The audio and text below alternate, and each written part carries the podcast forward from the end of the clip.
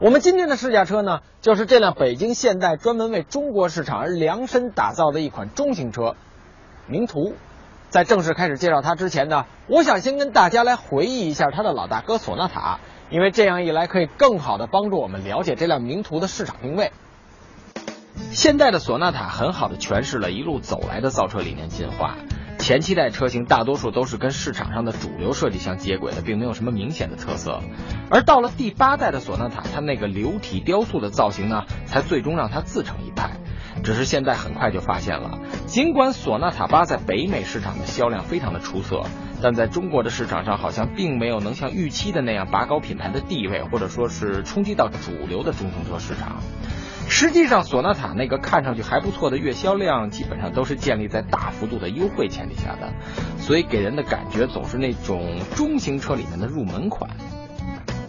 其实分析起来很简单，中型车的消费群体里有很大一部分都是年龄比较偏大的中年人，而索纳塔八的设计造型呢，对于他们来说又有点太年轻，不够稳重。而对于年轻的消费者们来说呢，索纳塔八又没有像涡轮增压这类的卖点，所以它的市场定位呢就比较的尴尬了。虽然近几年呢，现代也采用了风暴前沿的设计理念。不过，索纳塔八上市的时间不长也不短，也没有到了必须换代的时候，所以这个时候名图刚好就弥补了北京现代在这部分市场上的空缺。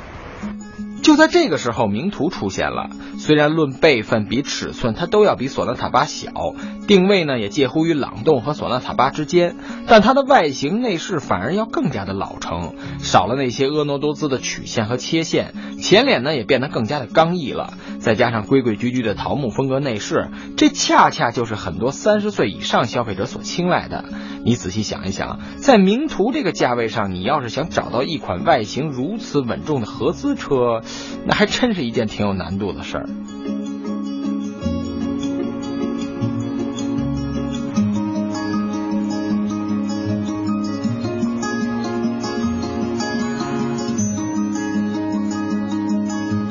像是上海大众之前的桑塔纳两千、致俊，还有帕萨特领域等等这些车型呢，它们都很符合十五万左右这个价格区间那种带点商务范儿的中型车这个理念。呃，咬咬牙，雪佛兰的景程呢，应该也能算进去。他们的共同点呢，就是合资大厂们把那些本来应该被淘汰的老款车型做一些修改，甚至根本就不改，就以回锅肉的形式直接降低身价，再次杀回到市场里。